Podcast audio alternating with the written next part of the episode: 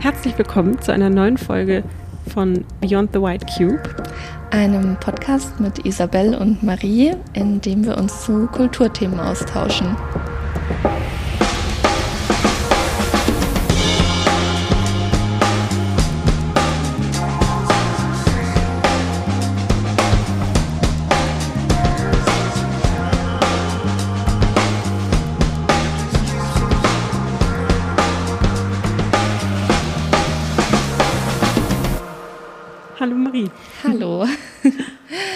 Schön, dass wir heute wieder zusammensitzen. Ja, bei einer ganz weihnachtlich-winterlichen Stimmung. Es ist Dezember und wir fühlen es, würde ich sagen. ja. ja. Genau. Wir, und, ja. Genau, nee, ich wollte sagen, ähm, und wir sprechen heute über den Kunstmarkt, aber starten vorher mit unserer Rubrik By the Way, ähm, wo wir aus ähm, aktuellen Kunsterlebnissen, ähm, dem Kunstmarkt berichten, was uns eben so über den Weg läuft. Genau. Ich starte gleich mit einer Ausstellung, die ich empfehlen möchte. Mhm. Und zwar ist das die Ausstellung Pure Pleasure Reinhard Vogt im Neuen Museum in Nürnberg. Die durfte ich letzte Woche im Rahmen einer Veranstaltung besichtigen und erleben und kann die nur sehr empfehlen. Also Reinhard Vogt ist ein deutscher Künstler, also Maler und Keramiker. Und er, ja, es ist die erste Retrospektive des äh, Künstlers in Deutschland. Der war nämlich lange Zeit hier, irgendwie von der Bildfläche verschwunden. Also er ist, äh, hat zuerst schon in Deutschland gearbeitet, ähm, ist 1940 geboren in Berlin, genau. Und ist dann in den 70er Jahren in die USA emigriert. Und äh, seitdem ist er so ein bisschen vom deutschen Kunstmarkt eben von der Bildfläche verschwunden, war dort aber in der damaligen Kunstszene stark vernetzt und hat das eben in den USA sich da äh, weiterentwickelt. Und arbeitet hauptsächlich mit Malerei, also die Werke, die da jetzt in der Ausstellung gezeigt werden. Und die ja, Art und Weise, wie er Dinge darstellt, ist mit Pixeln. Also teilweise sehr verfremdet, äh, die Motive. Ähm, zum Beispiel Porträts von Personen und alten Bekannten von ihm, die eben durch äh, Pixel dargestellt sind. Und er beschäftigt sich so ein bisschen damit, wie weit kann man eben in diese Verfremdung gehen, aber dass man sozusagen noch einen Bezug zu der Person, die zum Beispiel dargestellt ist, ja. herstellen kann. Und äh, super spannend. Also er malt, er malt diese Pixel schon selbst, es ist immer noch ähm, gemalt. Ja. ähm, ähm, und der Bezug zum Handwerk, deswegen fand ich es jetzt auch so spannend, dass du gesagt hast, er ist Keramiker. Also es erinnert nicht an Keramik, aber es sieht schon sehr ähm, handwerklich irgendwie aus, weil du meintest, es erinnert auch so ein bisschen an die Stickereien seiner Mutter oder dass es mit einem Einfluss war. Genau. Ähm, das erkennt man, ja. Ja, er hat auch ein Stipendium in der Schweiz bekommen, bevor er in die USA emigriert ist. Und da hat er sich vor allem mit den dortigen Trachtenmotiven hm. und so weiter beschäftigt und hat auch diese in, in Pixel-Variationen sozusagen dargestellt und hat sich dann auf so einer ja, technisch-handwerklichen Ebene mit den Mustern auseinandergesetzt und eben auch sowas wie Stickereien, die er als Kind äh, bei seiner Mutter beobachtet hat. Ähm, ja, sowas greift er auf. Wann hatten der das angefangen? Also ich frage mich gerade, weil dieser Begriff Pixel, der kommt ja eigentlich aus dem ähm, aus der Informatik, oder? Also es wird ja, ja, eigentlich dann erst relevant, wenn du auf Bildschirmen irgendwas darstellen musst.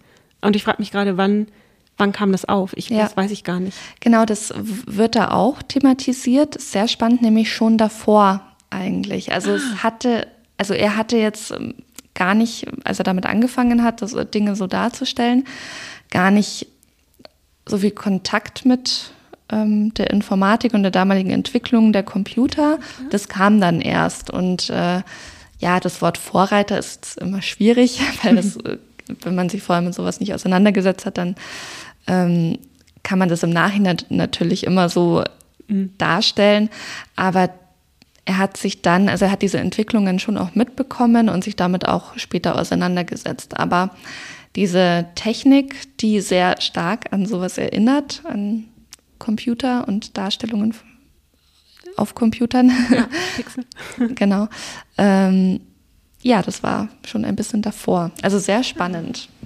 Stimmt, ja, Fern Fernseher, ich weiß, oh Gott, das ähm, wird mein Vater freuen, dass ich nicht weiß, wie, ähm, wie werden Bilder auf, also auf Fernsehbildschirmen ja. ähm, dargestellt wurde. Also ich weiß gar nicht, was das für eine Technik ist und was.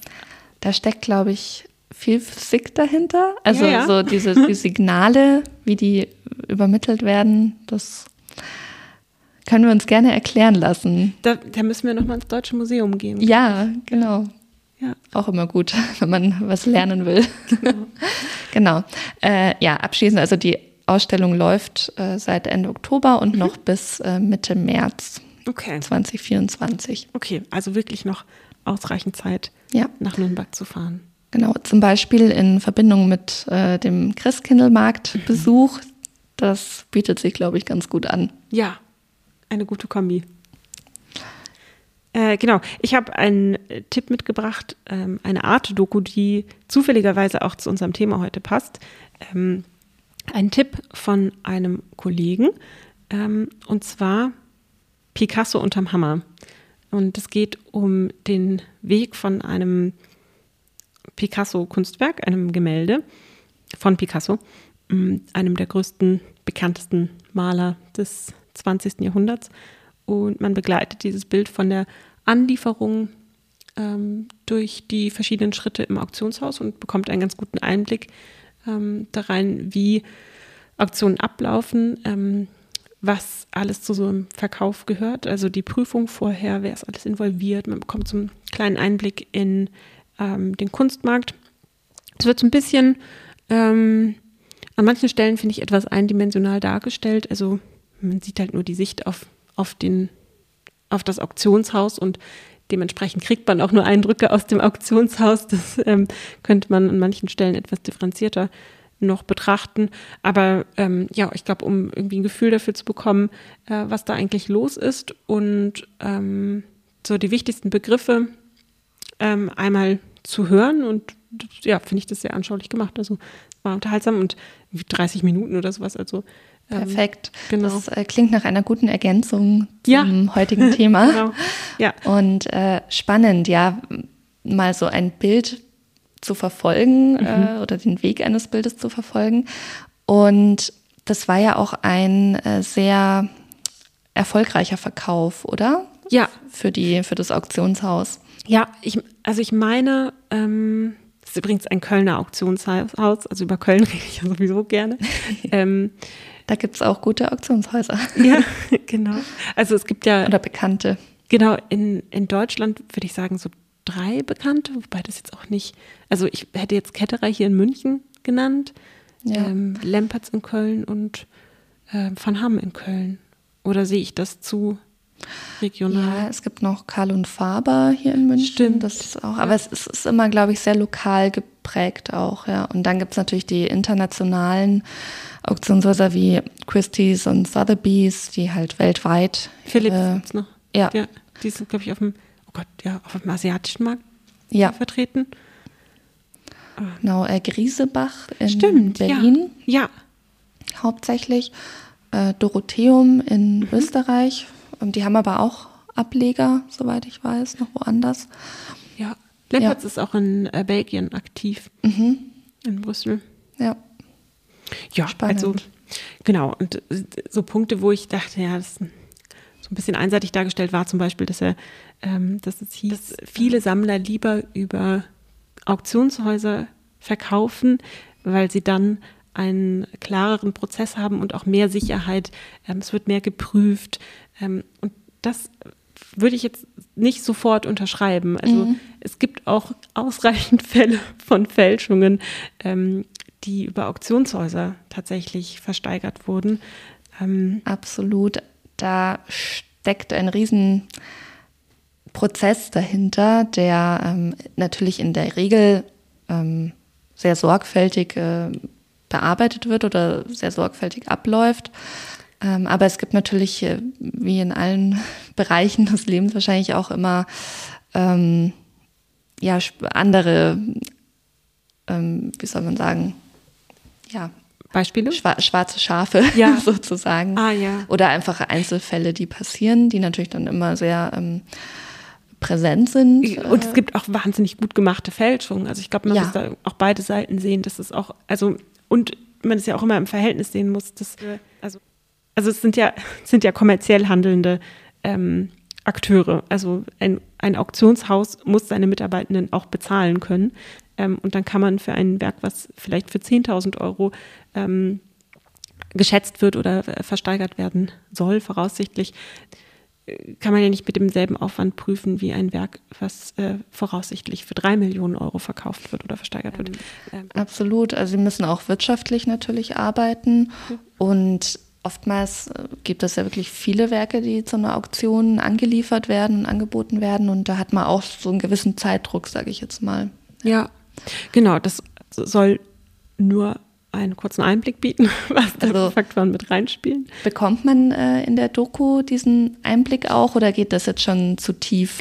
Das geht schon zu tief. Also sie gehen darauf ein, dass äh, geprüft werden muss. Und das ist, aber das würde ich sagen, ist auch bei professionellen Kunsthändlern der Fall, dass die prüfen. Also das, ich glaube, es hat auch was einfach mit Professionalität zu tun und nicht unbedingt mit der ähm, Frage, über welchen Kanal äh, verkaufe ich jetzt. Ja. Ähm, ähm, genau, aber um Kunstkriminalität oder Fälschung geht es gar nicht im Einzelnen, aber da können wir mal eine Folge zu machen. Ja, würde ich da, sagen.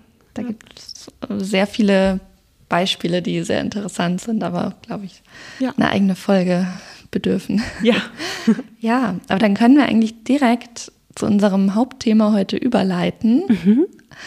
Ähm, Kunstmarkt. Wie kaufe ich Kunst? ja. Ja, was macht den Kunstmarkt so speziell? Du hast ja gerade schon ein paar Aspekte angesprochen. Können wir das so ein bisschen aufdröseln? Ja, das ähm, ist vielleicht auch noch ein Punkt, da geht die Doku auch drauf ein oder zu einem Stellen. Äh, ich glaube, das, was den Kunstmarkt für, für mich zumindest und ich glaube auch für viele andere so faszinierend macht, ist, dass wahnsinnig viele unterschiedliche Wertvorstellungen zusammentreffen. Genau, es ist ganz schwierig, einen, ähm, einen direkten Vergleich herzustellen zwischen einem Preis des Kunstwerks, also was ja irgendwie, der muss ja irgendwie geschaffen werden, ähm, gefunden werden, deswegen auch die, die Auktion zum Beispiel, ähm, weil da viele verschiedene Marktakteure zusammenkommen und sich dann, also dann im Prinzip verhandeln können, wie, welcher Preis ist jetzt angemessen. Und das ist ja nicht unbedingt ein Spiegel des emotionalen oder ästhetischen oder kunsthistorischen oder kulturellen Wertes ähm, eines Bildes oder eines, eines Kunstwerks, der sehr subjektiv sein kann. Und das oder der materielle Wert ist häufig auch ein ganz anderer als der, als der Verkaufspreis dann tatsächlich.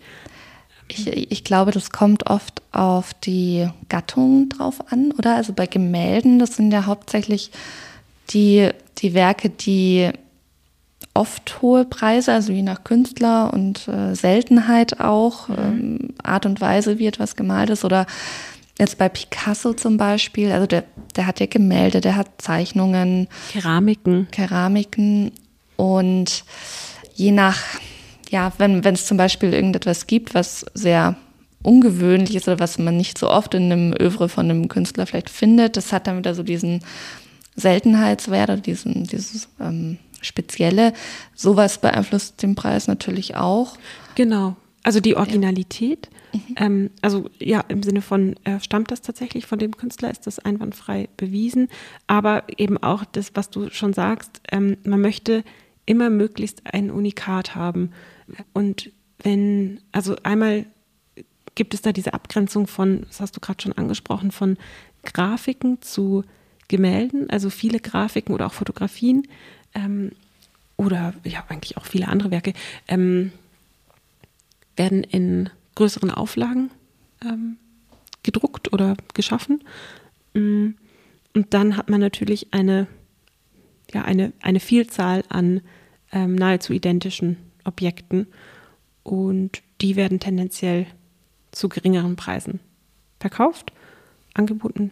Und dann, ja, bleiben wir jetzt mal bei dem, bei dem Beispiel äh, Gemälde, dann, dann, da hat man dann meistens ein, ein Unikat, aber es ist immer noch ein Picasso oder wenn es ein, ähm, eine Darstellung von einer, ähm, naja, Taube ist jetzt schwierig, weil das so, ein ikonische, ja, so ein ikonisches Motiv ist für ihn, ähm, aber von einem Frauenporträt von Picasso, dann ist das vielleicht eine, eine eher typische Darstellung oder ein, ein eher typisches Motiv. Und wenn es dann nochmal ein, irgendeine Art von Besonderheit gibt, die dieses Objekt ähm, auszeichnet, ähm, ja, zum Beispiel in der, was du jetzt schon angesprochen hast, in dem Motiv oder in der, in der ähm, Darstellung irgendwie oder auch in der Geschichte, also wenn es ähm, schon einem besonders bekannten Sammler gehört hat.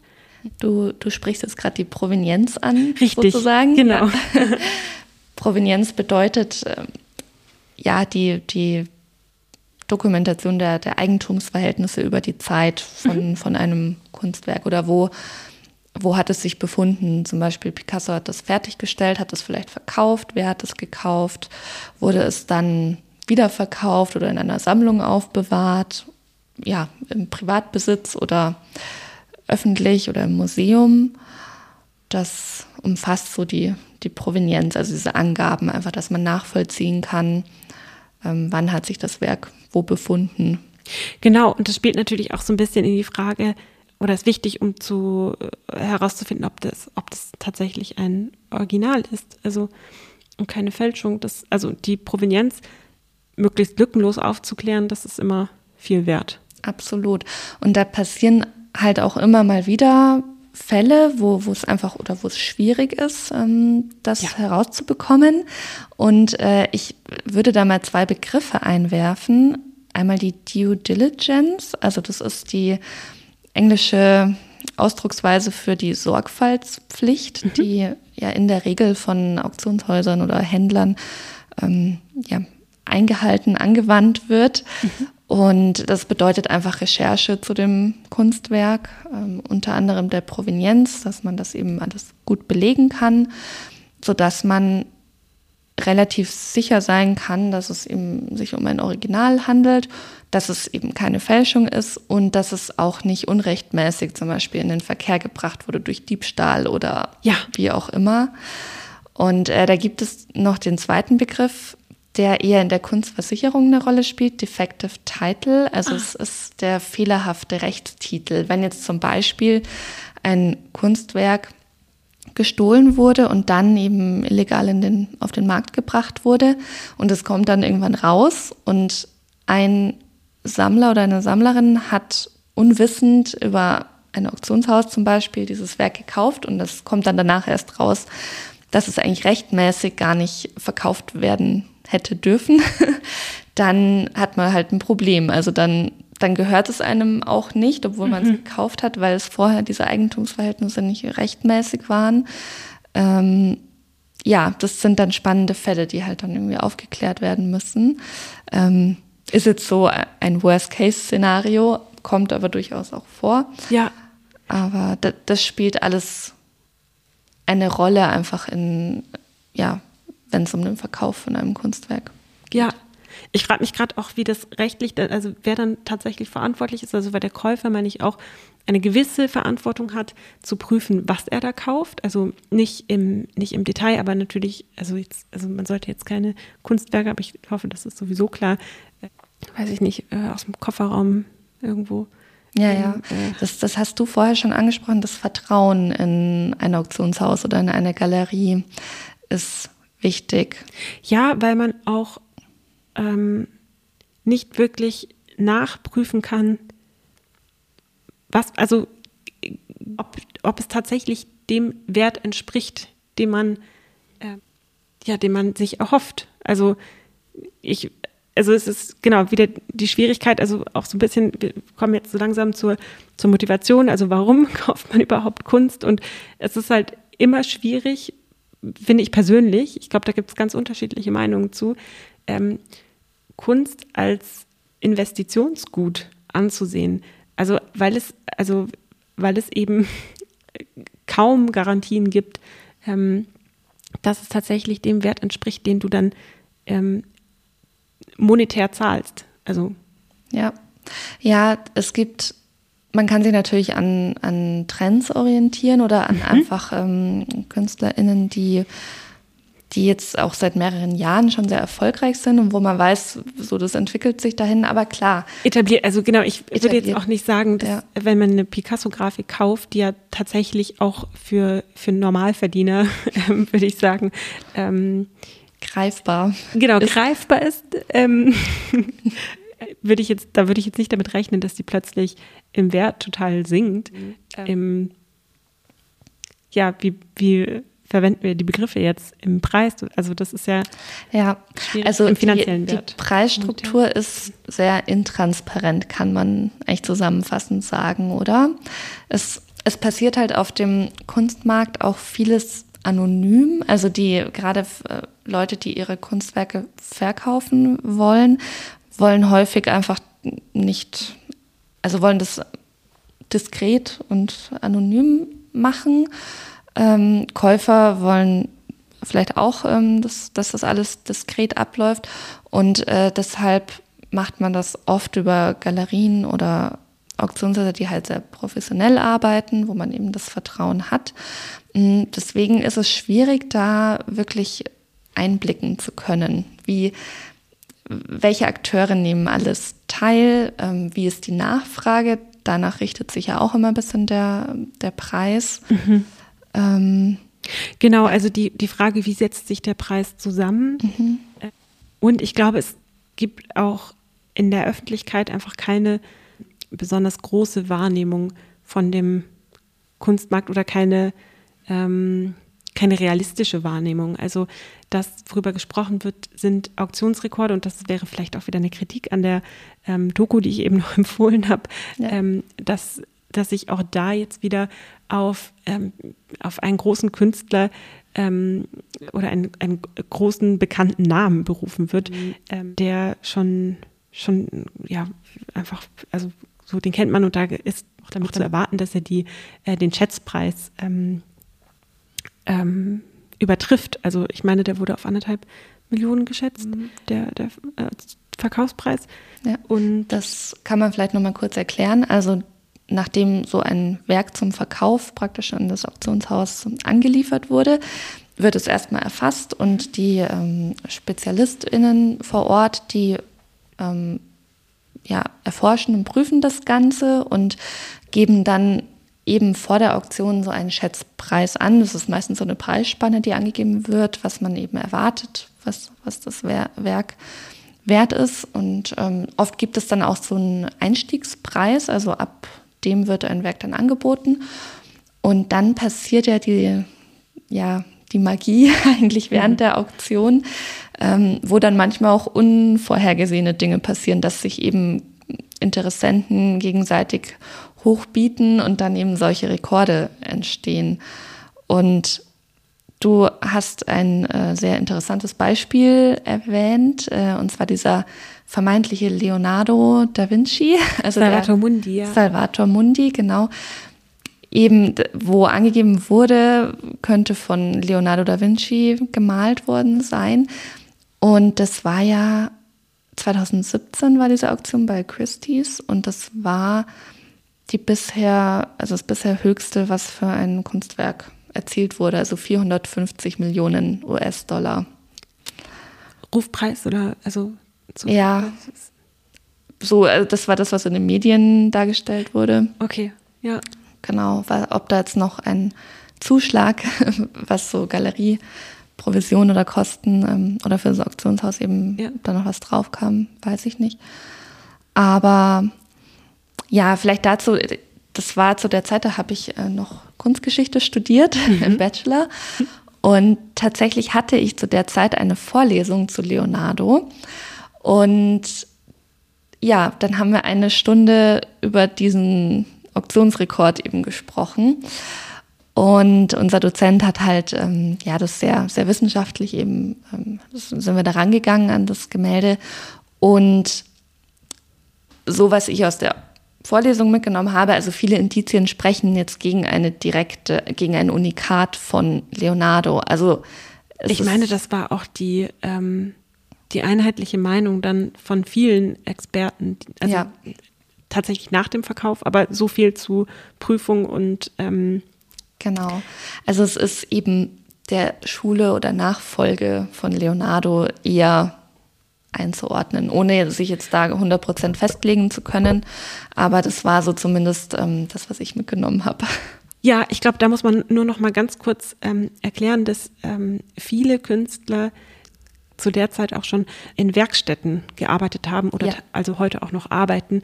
Das heißt, äh, sie sind nicht unbedingt persönlich an dem Werk beteiligt und ähm, deswegen ist es da jetzt auch keine Fälschung, ähm, sondern einfach kein Original, sondern in der Nachfolge in der Schule von oder in der, in der Arbeitsweise von Leonardo ja. da Vinci entstanden. Genau, und das ist vor allem kunsthistorisch nicht weniger spannend und interessant mhm. deswegen. Mhm. Also es ist oft zum Beispiel bei Rubens, äh, es war ja auch ein sehr zu Lebzeiten schon erfolgreicher Maler, ähm, der im 17. Jahrhundert äh, gelebt und gearbeitet hat. Und der war praktisch so gefragt, dass er eine riesen Werkstatt hatte und ja, da Bilder produziert hat. Also er war natürlich der, die Marke Rubens, mhm. aber ausgeführt haben das eben nach Entwürfen und so weiter oftmals eben auch die Werkstattmitarbeiter. Und ja, das ist eben, was du vorher erwähnt hast, dieses, man möchte ein Unikat haben. Das ist halt heute auf dem Kunstmarkt spannend und mhm. äh, so die Entwicklung der Kunst im 20. Jahrhundert war ja dann doch sehr auf meistens das männliche Malergenie irgendwie ausgerichtet und mhm. Äh, das hat das, glaube ich, auch mit beeinflusst. Mm, aber je nachdem, was für ein Werk eben verkauft oder versteigert wird, ist, gibt es da so Diskrepanzen einfach. Und ähm, da hat man da vielleicht einfach versucht, vielleicht ähm, so das Interesse mehr auf, äh, das könnte ein Leonardo Original von ihm nur gemalt sein. Ja. Ähm, ja, ohne jetzt da was ähm, sicher sagen zu können. Also es, es, macht ja das Bild an sich auch schon spannend, einfach, dass es diese Diskussionen darum gibt. Das, das finde ich ist auch, das merkt man auch, ich, ich glaube, das war bei dem Banksy, bei der Banksy-Versteigerung ähm, ja. vor ein paar Jahren, ich kann es nicht mehr ganz zuordnen, aber da wurde ein Druck von Banksy versteigert und ähm, während der Versteigerung, also während alle Leute auf dieses Bild geschaut haben und der, der Kaufpreis verhandelt wurde, wurde das Bild geschreddert. Das war eine ähm, Aktion, die mit dem Künstler offensichtlich geplant war. So habe ich es verstanden. Ja. Ähm, und die natürlich erstmal irgendwie irritiert hat, einen, einen äh, kleinen Skandal ausgelöst hat. Da gibt es, glaube ich, ein gegangen. super Foto, was es festhält.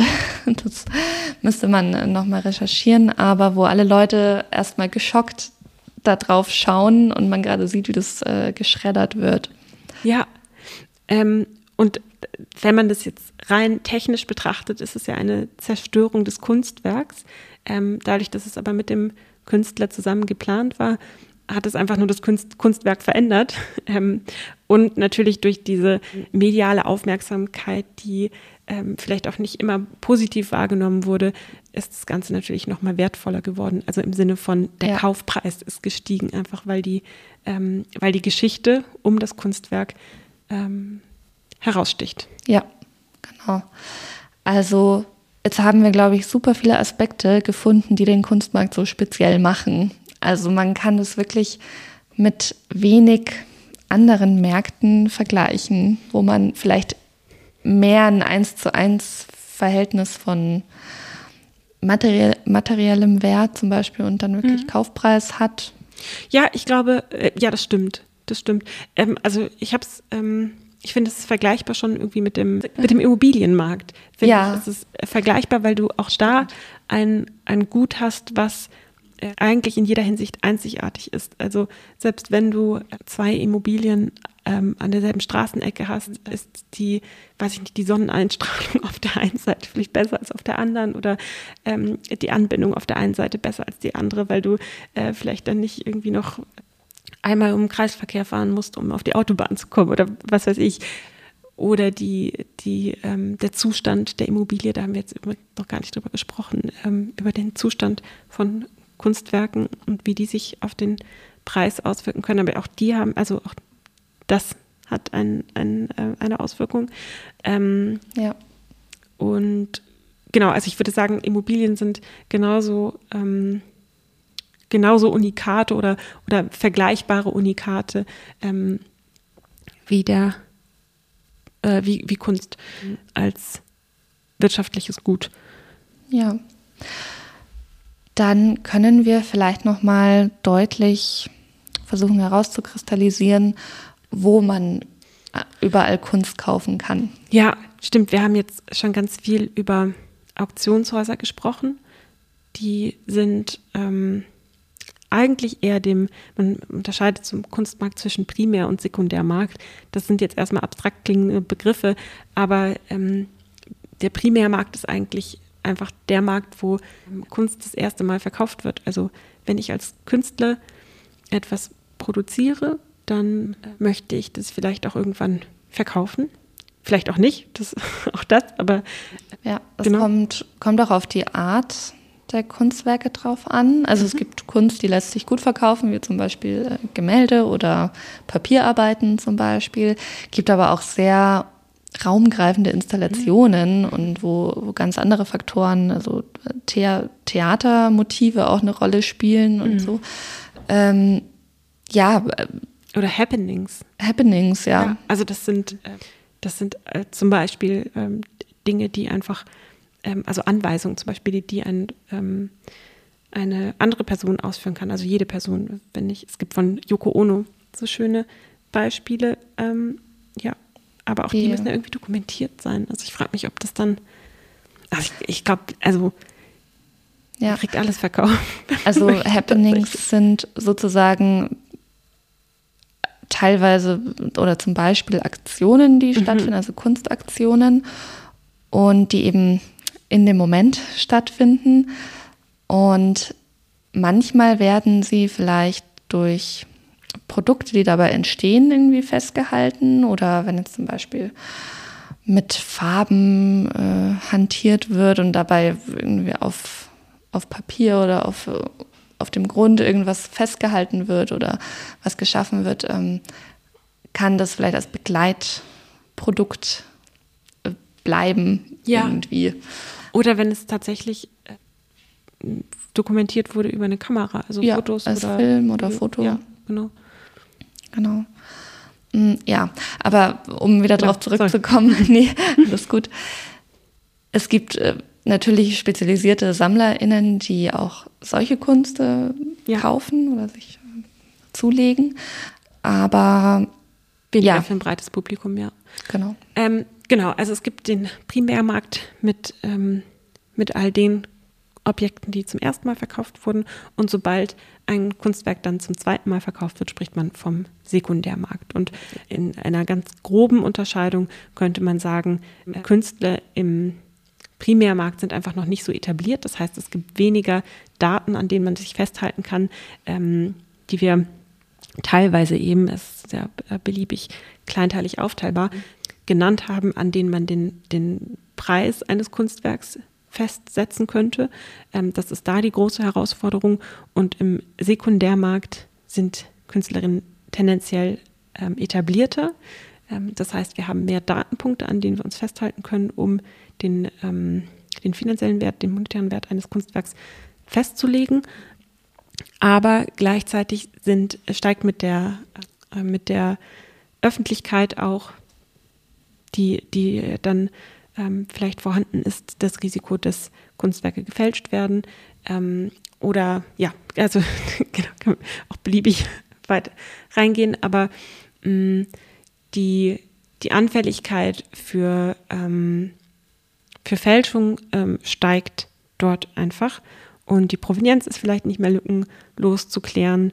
Ähm, all solche Themen. Und tendenziell steigen auch die die Werte, mit denen gehandelt wird. Also wer kein großes Budget zur Verfügung hat und zeitgenössische Kunst kaufen möchte, also Kunst, die jetzt zu dieser Zeit entsteht, der könnte sich am Primärmarkt orientieren, wobei auch das also keine Garantie ist. Also Im Moment ist ähm, zeitgenössische Kunst mit eins, eine der gefragten ähm, ja. Epochen. Ja.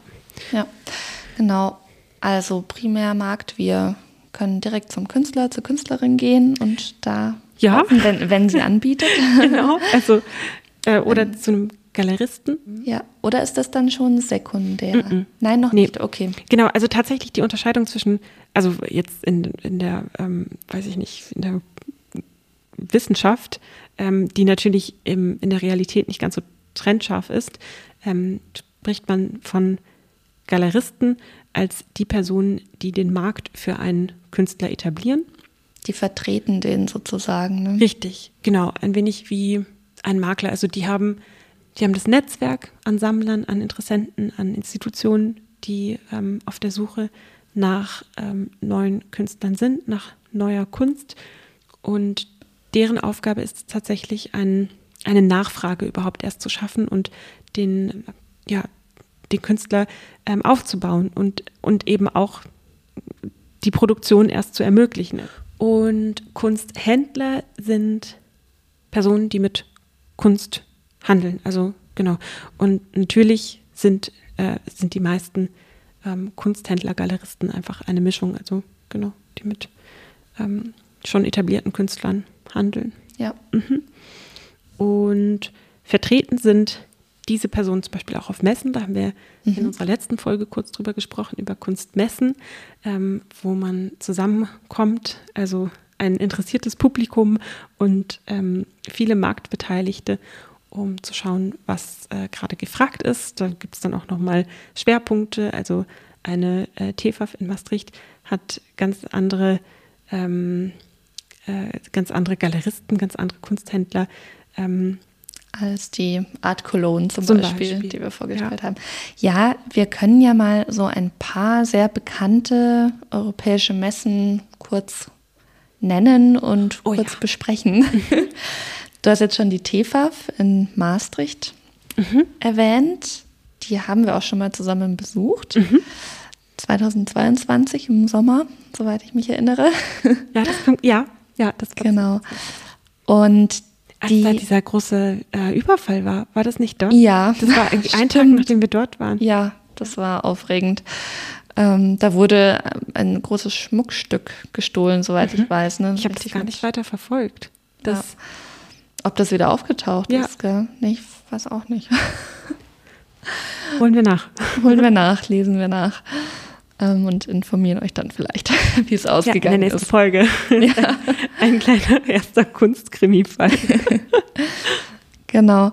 Die Ma TFAF in Maastricht ist hauptsächlich ja, also Kunstwerke und Antiquitäten. Also es hat so ein bisschen, also es ist keine zeitgenössische Kunstmesse, ähm, wobei sie auch verschiedene Bereiche hat, wo teilweise auch Kunst der Moderne gezeigt wurde, also aus dem 20. Jahrhundert.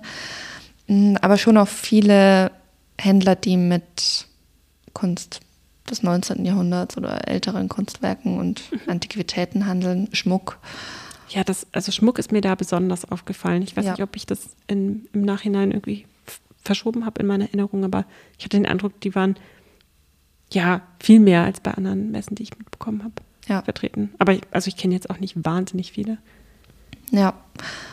Genau, und die findet als nächstes wieder im, vom 7. bis zum 14. März 2024 statt. Okay. Genau, also zu, zur Info. Ein bisschen planen, ja. Ja. Ähm, auch eine sehr bekannte Kunstmesse ist die Art Basel. Ja, die hätte ich jetzt tatsächlich, also hätten wir eigentlich zuerst nennen sollen. Das ist so die größte, auch mit Ablegern ähm, ja. In, ähm, ich meine, in äh, Miami. Genau, in Hongkong und Paris seit 2022 ah. sogar auch. Ah ja, okay, interessant. Ja. Und die findet immer im Juni jedes Jahr statt, ähm, in Basel, eben in der Schweiz. Und ich hatte noch nicht das Vergnügen, die besuchen zu können. Warst du schon mal dort? Nee. Ja, das ist, glaube ich, so eines der To-Dos, die wir noch ja, haben. Auf jeden Fall. Ähm, Was ich äh, jährlich lese, ist der, ähm, der ist auch vor kurzem rausgekommen, vielleicht können wir das darüber auch nochmal sprechen, ähm, der Art Market Report der Art Basel, ähm, der mit einem Marktforschungsinstitut ähm, zusammen entsteht, jedes Jahr. Und da werden so die neuesten Erkenntnisse zum Kunstmarkt ähm, zusammengefasst und der ist öffentlich zugänglich. Das finde ich Super. Ja, sehr spannend. Ja. Genau, vielleicht etwas lokaler noch. Also wir sind jetzt hier in München. Mhm. da gibt es die Munich Highlights. Das ist, die findet im Oktober immer statt, einmal jährlich eine kleine Boutique-Messe hier in München, äh, wo auch viele Antiquitäten, aber auch Gemälde und äh, Kunstwerke gezeigt werden. Ähm, die ist wirklich vergleichbar klein. Mhm aber eigentlich auch gut zugänglich. Ähm, und ich habe was super Spannendes ähm, herausgefunden. Es gibt die Affordable Art Fair in Berlin, die sich eher so zur, dem Fokus auf, wie der Name schon sagt, eben etwas erschwinglichere Kunst setzt. Also ich habe gelesen, dass die praktisch ähm, ja, lokale, nationale und internationale Galerien eben sind da vertreten. Es werden vor allem zeitgenössische Kunstwerke angeboten und alles zwischen 100 und 10.000 Euro. Ah. Ja, finde ich spannend, weil mir geht es total oft so, dass man ja eigentlich immer auf der Suche ist nach Kunstwerken, die man vielleicht auch selber mal kaufen möchte. Und du einfach gerne mal 10.000 Euro in ein Kunstwerk stecken. Ich würde eher an der unteren Grenze ansetzen. ähm, ja, wenn man gar nicht weiß, wie kommt man denn da dran oder wie, ähm, ja, wie findet man so seinen, seinen Weg zum Kunstwerk? Ja, total. Ähm, und also ich glaube, es gibt schon Wege, ähm, das zu suchen, aber ähm, ich glaube, das Tolle an so einer Messe ist, dass es einfach viele, viele Optionen an einem Ort sind. Also man hat eigentlich mal die Möglichkeit, ja, sich, sich ein ganzes Spektrum an Künstlern anzuschauen.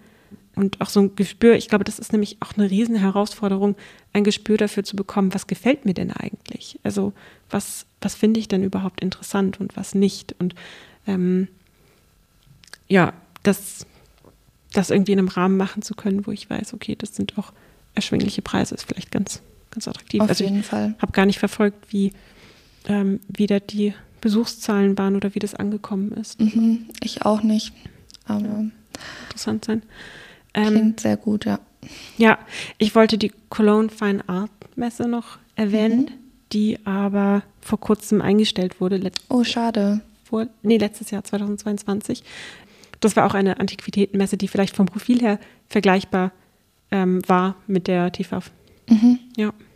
Okay. Aber interessant, ne? dass, also, dass solche Messen, mhm. also eher mit dem Fokus auf alte Meister, Antiquitäten eingestellt wurden. Das spiegelt natürlich auch die Tendenzen im Markt wieder. Ähm, und ähm, eine Messe, ich meine, Berlin ist natürlich auch ein großer Kunst-Hotspot äh, ja. in Deutschland. Äh, viele Galerien, gerade auch für zeitgenössische Kunst, sind dort ansässig. Mhm. Ähm, das passt dann natürlich auch zu, zu den Personen in der Stadt. Ja. Zu den Käufern in der Stadt. Genau, es spiegelt eigentlich schon immer das lokale Interesse auch wieder. Mhm. Ja. ja. Dann kann man natürlich Kunst auf Auktionen erwerben. Da haben wir schon ausführlich drüber gesprochen. Also man kann tatsächlich in der Regel eine Auktion einfach besuchen. Das, die sind eigentlich ja. öffentlich. Ja. Ähm, meistens. So, ich habe jetzt nichts Gegenteiliges erfahren bis jetzt. Nee. Und äh, man muss sich auch nicht zum Bieten an, registrieren oder anmelden. Also man kann auch einfach zuschauen. Und es gibt einen Nachverkauf. Ja, das ist vielleicht auch noch interessant. Ähm, das wollte ich eben noch ähm, ergänzen zu, den, ähm, zu dem Thema, dass eigentlich nur die großen äh, Spitzenverkäufe in der Presse äh, ja eine Erwähnung finden. genau, es gibt nämlich ganz häufig auch den Fall, dass Objekte einfach nicht verkauft werden. Also dass der, dass der äh, Einstiegspreis nicht erreicht wird oder dass einfach kein Interesse besteht. Ähm, genau, und dann ähm, kann man solche Objekte im Nachverkauf ähm, erwerben. Ähm, genau. Das, also genau, muss man dann das jeweilige Auktionshaus kontaktieren. Ähm, und anzuschauen sind aber alle Kunstwerke häufig schon in einer kleinen Vorausstellung. Ähm, Stimmt, die kann man auch besuchen vor der ja. Auktion, ja, vor ja. Ort. Und oftmals äh, oder viele Auktionshäuser sind auch äh, webseitentechnisch so gut aufgebaut, dass man da wirklich die ganzen Kataloge schon vorher und nachher durchblättern kann. Ja. Und die Ergebnisse der Auktionen werden eigentlich auch immer veröffentlicht und man kann sich dann die Ergebnisse auch Ja. anschauen oder sieht dann eben auch, wenn etwas nicht verkauft wurde. Ja, genau. Und Online-Auktionen gibt es mittlerweile auch wahnsinnig viele. Das leitet Ja. vielleicht auch ganz gut über zu dem Thema ähm, Plattform. Also wo kann ich, kann ich irgendwie auch Online-Kunst kaufen? Ähm, auch das gibt es immer mehr. Also Artsy zum Beispiel ist da eine beliebte Plattform, wo man für sich selbst auch ähm, einen guten Eindruck bekommen kann, was einem gefällt, äh, welche Art von Kunst, welche Künstlerin.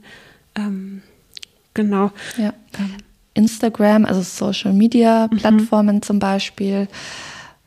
Ja, kann man auch ähm, nach KünstlerInnen suchen. Und viele, glaube ich, bauen sich da auch so einen ähm, repräsentativen Auftritt zusammen. Und da kann man natürlich auch vor allem äh, junge KünstlerInnen kontaktieren, wenn man möchte. Ja, oder in, ähm, ähm, es gibt diese Jahresausstellungen in vielen Kunstakademien. Ja, Das ist, das haben wir ja noch gar nicht. wo die KünstlerInnen noch ausgebildet werden, Ja. sozusagen, oder sich ähm, ausbilden. Da gibt es jährliche Ausstellungen, wo die Kunstwerke gezeigt werden, die man, Meistens von den Abschlussjahrgängen dann. ja, Ja.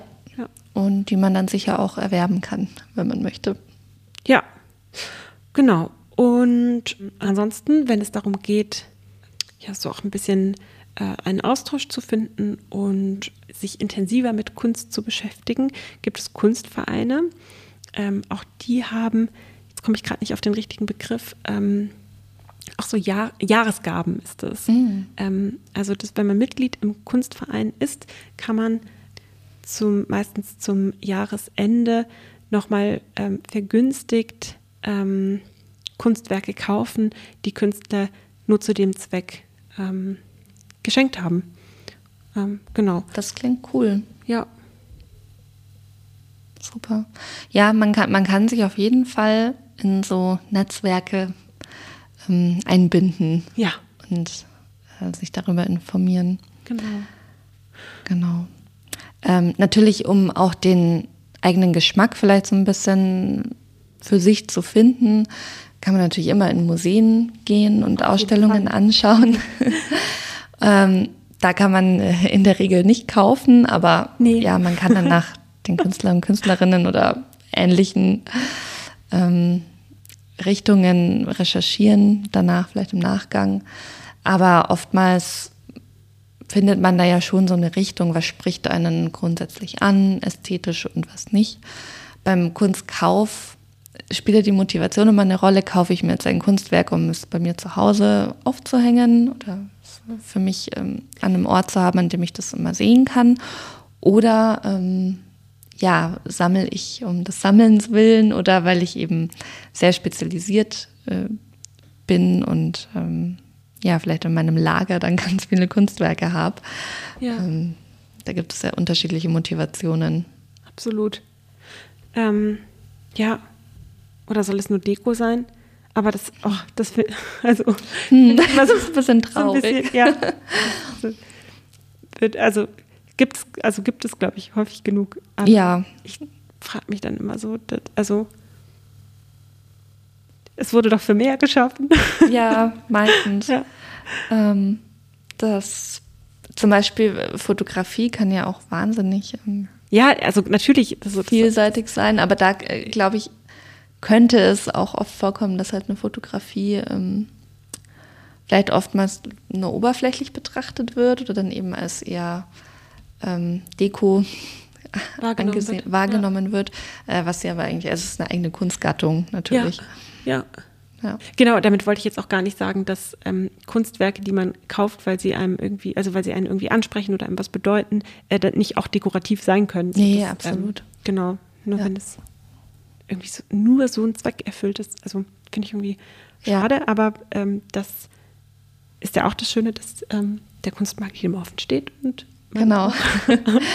ja, aber es muss, also so für mich persönlich muss dann schon viel matchen einfach. Also so die Botschaft, die da irgendwie rüberkommt, muss passen, ähm, die Ästhetik muss irgendwie einen ansprechen und ähm, die Geschichte und Message dahinter, die es ja oftmals gibt, die, ähm, ja, wenn man die für sich entdecken kann, ähm, dann glaube ich, hat man was Gutes gefunden. Ja. ja. Eine, eine persönliche Verbindung. Genau. Ähm, und wenn man dann ein ähm, Kunstwerk gefunden hat, das ist jetzt vielleicht noch die letzte Ergänzung, gibt es ähm, einige ähm, Wege, sich zu informieren, ist denn der Preis, für den dieses Kunstwerk jetzt angeboten wird, tatsächlich gerechtfertigt. Das ist nämlich auch nochmal eine Schwierigkeit. Ähm, wie kann ich denn als Privatperson überhaupt einschätzen, ohne vielleicht großes Fachwissen, ähm, ist, ist das, was ich hier vorgesetzt bekomme, angemessen oder eben nicht? Ähm, und da wollte ich nur ganz kurz hinweisen auf verschiedene Datenbanken, die es gibt. Ähm, teilweise private Datenbanken, das heißt, man muss schon dafür zahlen. Äh, du hast jetzt eben den Hinweis mit den Auktionshäusern genannt, das ist auch sehr gut. Die Daten sind meistens ähm, öffentlich verfügbar, da kann man ein bisschen Rechercheaufwand schon sehr viel herausfinden. Ansonsten gesammelt bieten solche ähm, Auswertungen Artprice und Artnet an. Ähm, da kann man sich noch informieren, also einfach nach den letzten Auktionsergebnissen. Die basieren tatsächlich auf Auktionsergebnissen. Also das ähm, macht nur Sinn, wenn, äh, wenn, das, wenn es sich da um etablierte Künstlerinnen handelt. Ähm, und ansonsten Artsy, da findet man ab und zu ähm, Preisangaben zu den, zu den Verkäufen. Ähm, ja. Und auch Auktionsergebnisse. Ja, stimmt, stimmt. Ja. Ähm, und ansonsten für den Primärmarkt, also für Künstler, die noch nicht so etabliert sind, gibt es mittlerweile eine App, die, soweit ich weiß, leider nur für das iPhone verfügbar ist.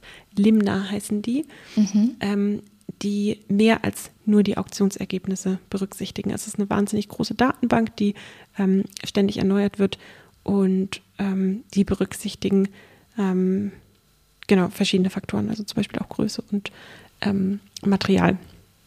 Cool. Ähm, genau, da kann man dann schauen, äh, wie Kunstwerke von einer Person ähm, üblicherweise ähm, angeboten werden, also in, welchem, in welcher Preiskategorie. Genau. Super. Ich würde sagen, das ähm, stellen wir euch alles in die äh, Show Notes rein, dass ja. ihr da, ähm, wenn ihr Interesse habt, euch ein bisschen umschauen könnt.